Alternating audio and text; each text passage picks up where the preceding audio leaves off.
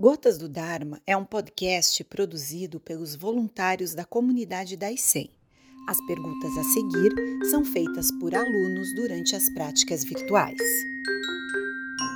Sensei, poderia comentar a diferença entre aspiração e expectativa?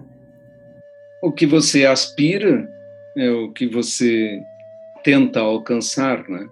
Expectativa é o resultado que você espera conseguir. Mas praticamente estamos falando de um problema de definição e semântica. Né? Mestre, quando um leigo sente dentro de si uma verdadeira vontade de ser monge, quer ser um monge para ajudar o outro e sente que seu tempo é curto, o que deve fazer para mostrar ao mestre que está pronto? Isso vai ser uma questão muito pessoal. É, o mestre vai julgar em relação a muitos pequenos e sutis pontos do comportamento, da personalidade e do aluno. E não há nenhuma fórmula pronta para isso. Gensho Sensei, se o país invasor e o invadido vivessem o Dharma de Buda e já tivessem alcançado o despertar, como seria essa história que estamos vendo entre Rússia e Ucrânia? Temos bem a história de Ashoka, o grande imperador hindu que difundiu o budismo. Ele renunciou a toda conquista, renunciou a toda guerra. Se um país seguisse o Dharma de Buda, jamais agrediria outro país, jamais usaria a força para impor suas ideias. E foi isso que a Soca demonstrou. E suas estelas de pedra, mais de dois mil anos depois, ainda estão de pé na Índia, dizendo que toda religião deve ser respeitada, que todos os seres devem ser respeitados e que a força não será empregada.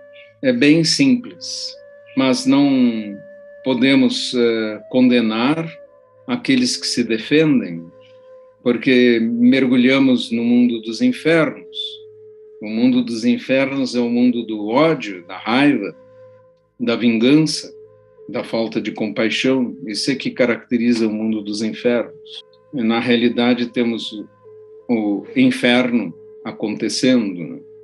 O difícil para nós é dominarmos nossa aversão e perdermos a, perdermos a compaixão pelos próprios agressores. Essa é a mais difícil de todas as tarefas. Porque imediatamente sentimos é, indignação e raiva. Se estivéssemos falando de monges ou mestres, eles é, deveriam se mostrar capazes de morrer sem reagir. Tem uma célebre história do Zen que um guerreiro entra num templo e um, há um mestre meditando. E ele tem a espada suja de sangue. E o monge não mostra nenhuma reação nem medo. E o guerreiro diz: Você não vê que eu posso matá-lo nesse instante? E o mestre responde: E você não vê que eu sou capaz de morrer nesse instante? Essa resposta mostra a resposta de que uma mente absolutamente pacificada teria.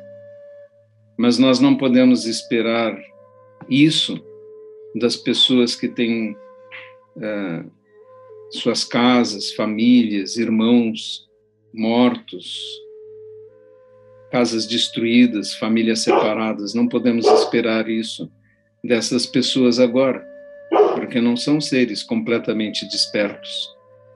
É, simplesmente vemos a lógica do inferno funcionando numa guerra. É, devemos lamentar e tentar evitar que nossas, nossa própria, nosso próprio país ou civilização jamais tenha esse tipo de conduta.